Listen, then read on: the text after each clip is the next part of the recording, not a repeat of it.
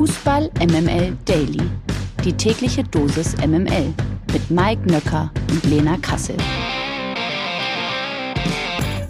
Guten Morgen zusammen. Es ist Montag, der 18. April. Ihr hört Fußball MMA Daily und wir senden an diesem Ostermontag immer noch frohe Ostern und das sagen Lena Kassel und jetzt auch hoffentlich Mike Nöcker. Guten Morgen.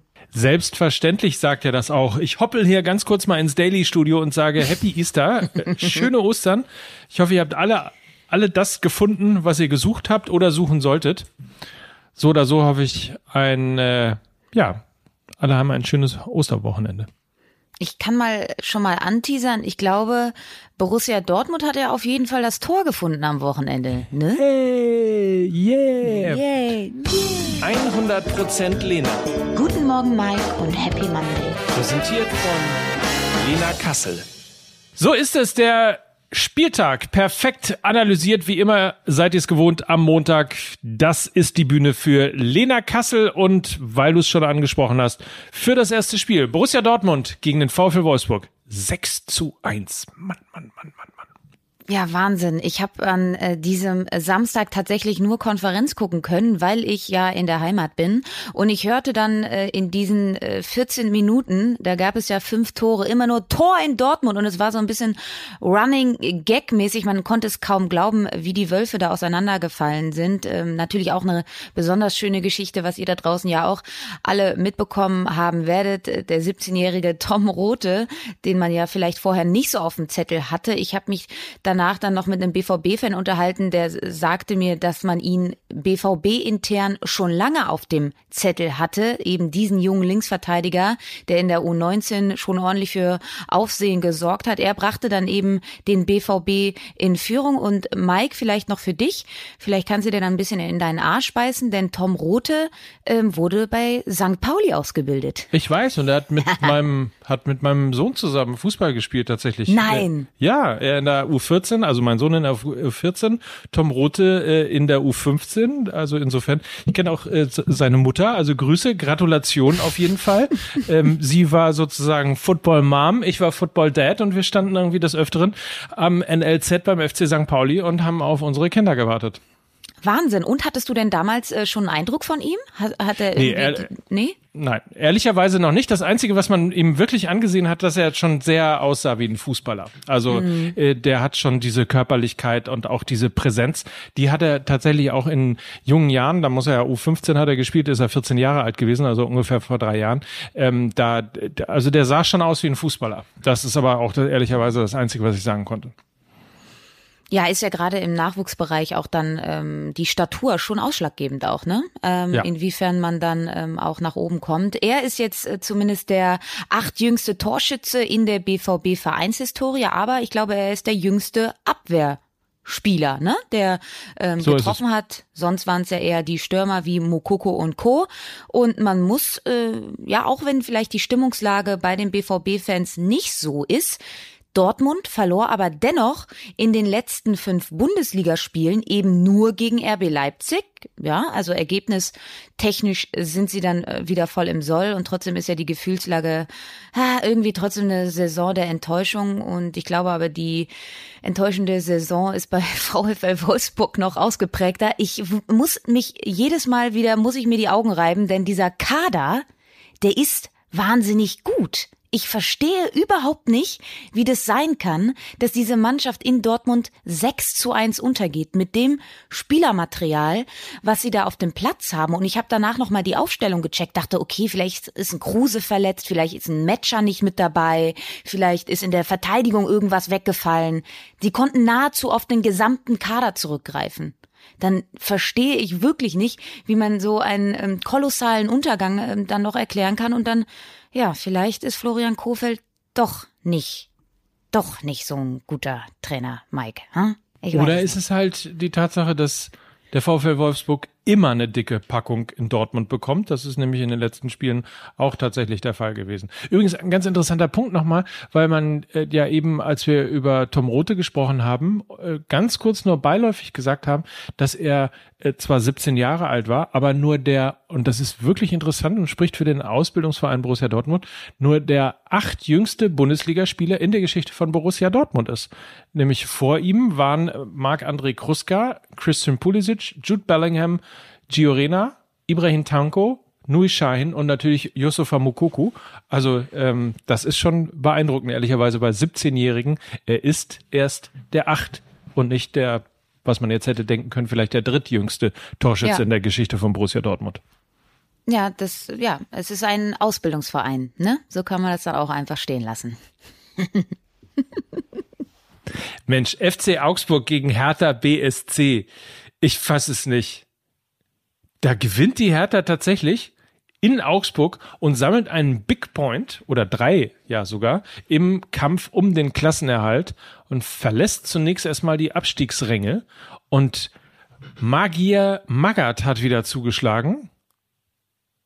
Er stand nämlich äh, zum einen an der Seitenlinie, aber zum anderen hat er sie auch durch neue Aufstellungen und ja, das typische Spiel von wir verbannen den einen oder anderen aus dem Kader, holen andere zurück, sind überraschend, bringen Teamgeist rein, bringen Überraschung rein und plötzlich macht's Puff und Hertha gewinnt.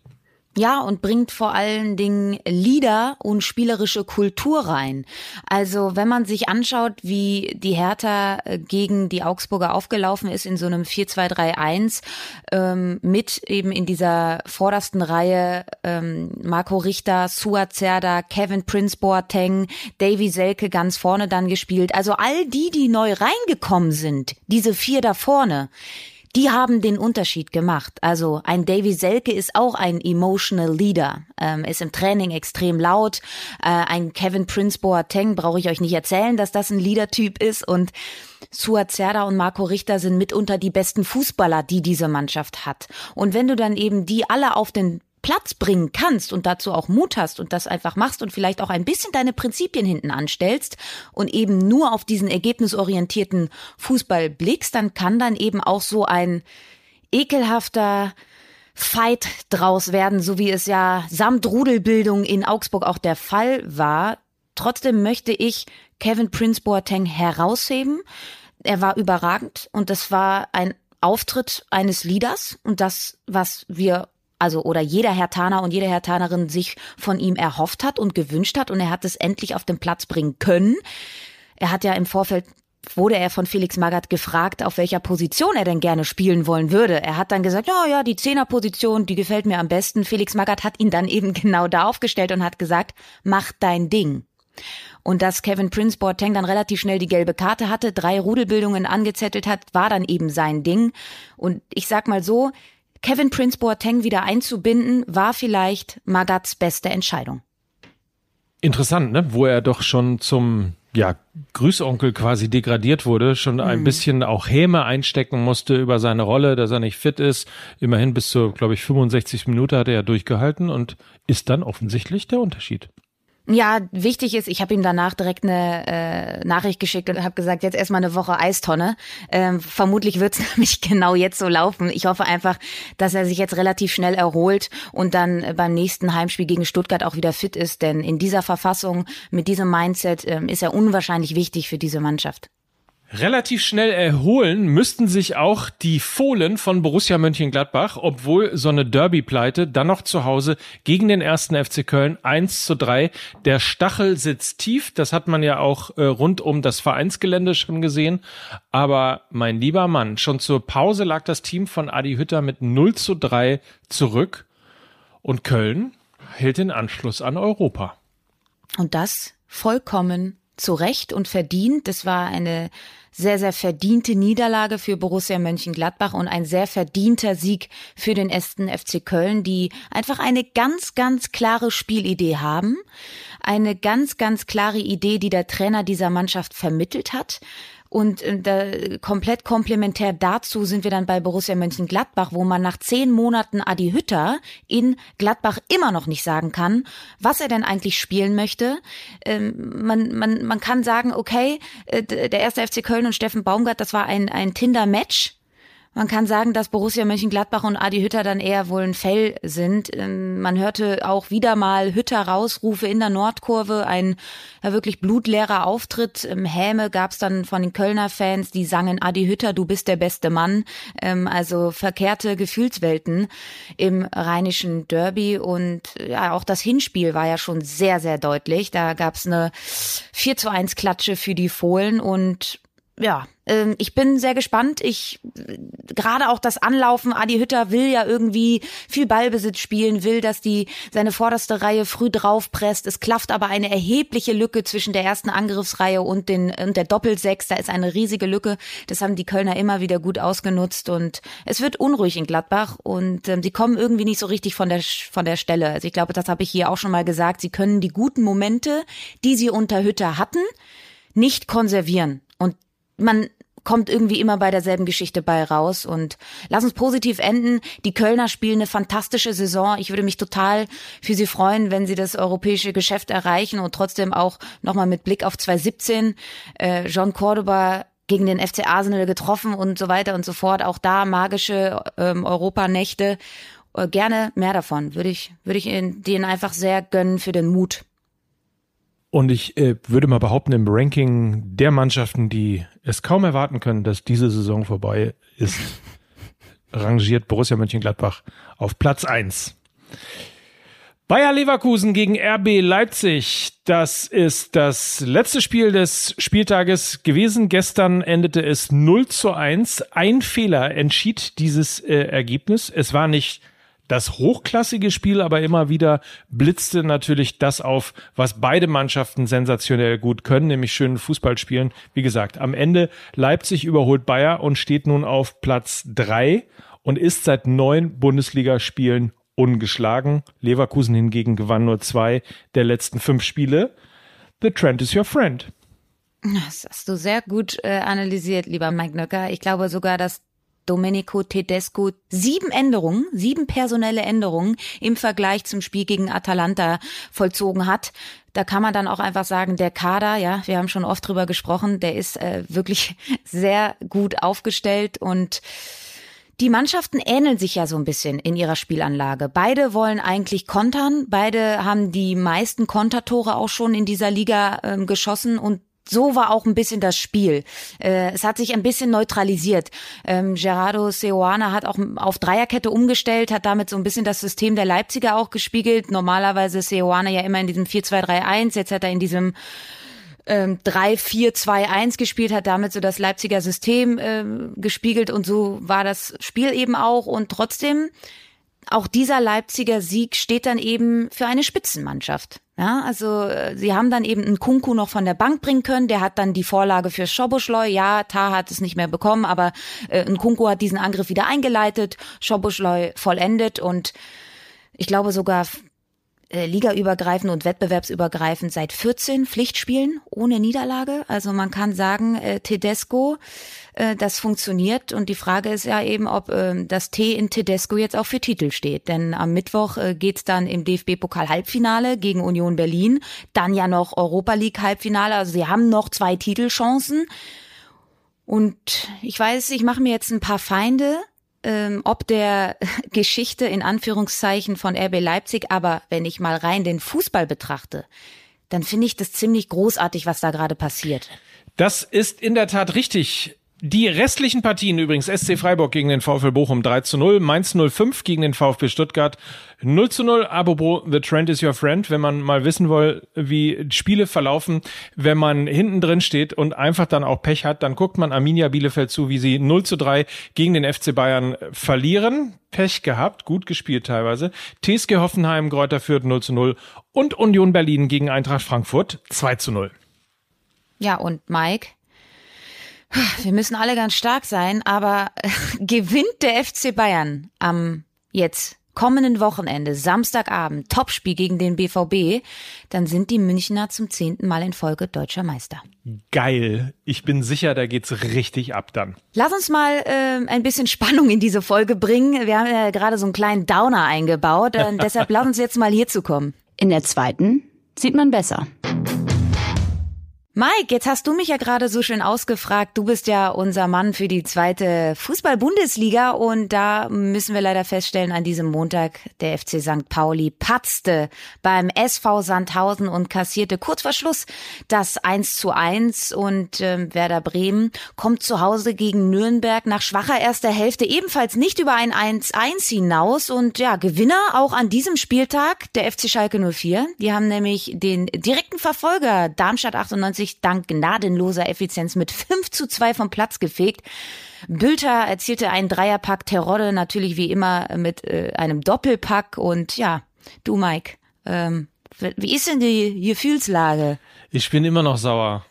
Ja, das glaube ich. Ja, es ist einfach, äh, was man wirklich sehen kann in der zweiten Liga, ist tatsächlich die die Abteilung Gier. Wer will es mehr, ist so ein blöder Satz, den man immer wieder gegen Ende der Saison mit einbringt. Aber das ist eben der große Unterschied auf äh, Seiten des FC Schalke 04. Man liegt hinten gegen Darmstadt 98, dreht die Partie noch und der FC St. Pauli hat das leichteste Spiel eigentlich mehr oder weniger gehabt und spielt gegen SV Darmstadt 98 Tabellenplatz 15 und normalerweise musst du dann den Anspruch eigentlich haben, äh, schon zur Halbzeit mit 3 zu 0 zu führen.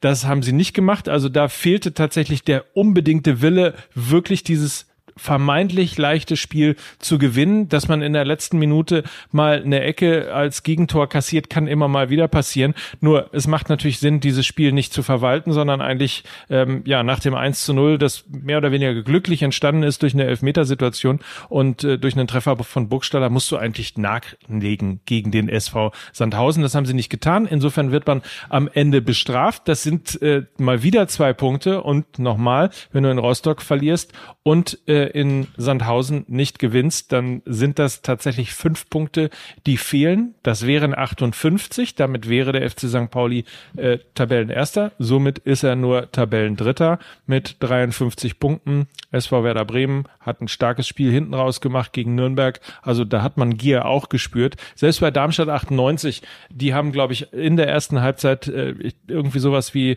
äh, 14 zu 7 Torschüsse gegenüber Schalke 04 gehabt. Also man hat tatsächlich in allen Mannschaften Gier gespürt, beim FC St. Pauli äh, deutlich weniger. Insofern ist das äh, so ein bisschen das Ergebnis. Schalke ist der Gewinner des Spieltags, Werder Bremen mit einem blauen Auge davongekommen. Der FC St. Pauli so ein bisschen wie der Verlierer des Spieltags, äh, auch wenn Darmstadt 98 äh, natürlich noch ein Stück weiter abgerutscht ist und auch Nürnberg nicht richtig rangekommen ist. Aber man kann das ja am nächsten Wochenende schon wieder gut machen. Dann spielt nämlich der FC St. Pauli gegen Darmstadt 98, Nürnberg gegen den SV Sandhausen und vor allem kommt es zum direkten Duell, das Topspiel, denn dann trifft Schalke zu Hause auf Werder Bremen. Und Mike, meine Frage natürlich jetzt an dich. Glaubst du, dass sich diese Woche die Meisterschaft und der Aufstieg entscheiden wird in der zweiten Bundesliga? Oh, das ist eine gute Frage. Äh, ich sag mal nein. Okay. Beide Andere Spiele, Fra beide ja. wichtigen Spiele enden unentschieden. Glaubst du dann, dass er diese Spiele, du hast es ja jetzt gerade zu Eingangs angesprochen, ähm, der FC St. Pauli holt nur einen Punkt äh, gegen Sandhausen und so weiter. Glaubst du, dass er sich da die Meisterschaft und der Aufstieg dann eben entscheiden werden, genau in diesen Duellen, nicht gegen den direkten Konkurrenten oben, sondern eben in diesen kleinen, ekligen Spielen, wo du dann gegen Aue, gegen Hannover, gegen Rostock musst, so, dass sich da das Ganze dann eher abspielt? Das glaube ich schon. Also der Hamburger Sportverein kann davon ja ein Lied singen, weil er eben genau in diesen Spielen nicht gepunktet hat und genau in mhm. diesen Spielen jetzt zum vierten Mal den Aufstieg eben äh, verpassen wird.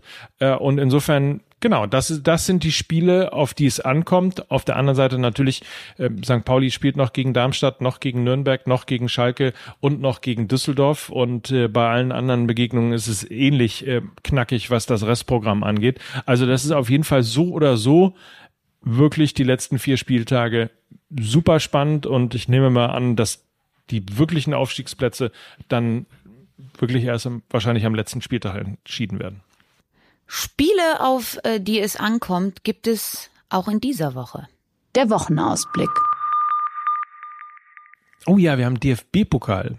Und da kann der Hamburger SV nochmal ran und tatsächlich das DFB-Pokalfinale erreichen gegen den SC Freiburg. Das ist der letzte vertretene Zweitligaverein im DFB-Pokal am Dienstag um 20.45 Uhr live im Volkspark. Ja, und am Mittwoch ähm, kommt es dann zum zweiten DFB-Pokal-Halbfinale zwischen RB Leipzig und Union Berlin. Auch das gibt es um Viertel vor neun live in der ARD für euch. Freitag gibt's dann noch Women's Champions League Halbfinale zwischen dem FC Barcelona und dem VfL Wolfsburg um 18.45 Uhr live auf The Zone. Auch da gibt es vermutlich wieder ein restlos ausverkauftes Camp Nou. Habe ich sogar schon gehört, dass es ausverkauft ist. Also das nächste Weltrekordspiel sozusagen bei den Frauen. Übrigens, die Wölfinnen stehen im DFB-Pokalfinale und haben am Wochenende bei Bayern München 3 zu 1 gewonnen. Also die sind in einer ganz guten Spur. Meisterschaft, Champions League und DFB-Pokal, alles noch drin. Ja, und heute Abend ähm, trifft auch noch Turbine Potsdam auf Bayer 04 Leverkusen. Das ist ähm, nämlich auch das DFB-Pokal-Halbfinale der Frauen. Da entscheidet sich dann eben, gegen wen die Wölfinnen antreten müssen hinein in eine Kracherwoche auf jeden Fall, denn unter anderem, wie gesagt, Bayern München gegen Borussia Dortmund, St. Pauli gegen Darmstadt und vor allen Dingen Schalke gegen Werder Bremen, das sind die Spiele, die anstehen. Also, wir können uns freuen auf eine sehr, sehr knackige Woche mit DFB-Pokal, Women's Champions League und wie gesagt, am Wochenende wieder die Bundesliga, die immer, immer spannender wird. Wer wird deutscher Meister? Meister. Man weiß es nicht, man weiß, weiß es nicht. So. So, einen schönen Ostermontag noch sagen äh, Mike Nöcker und Lena Kassel für Fußball MML. Tschüss. Tschüss. Dieser Podcast wird produziert von Podstars bei OMR.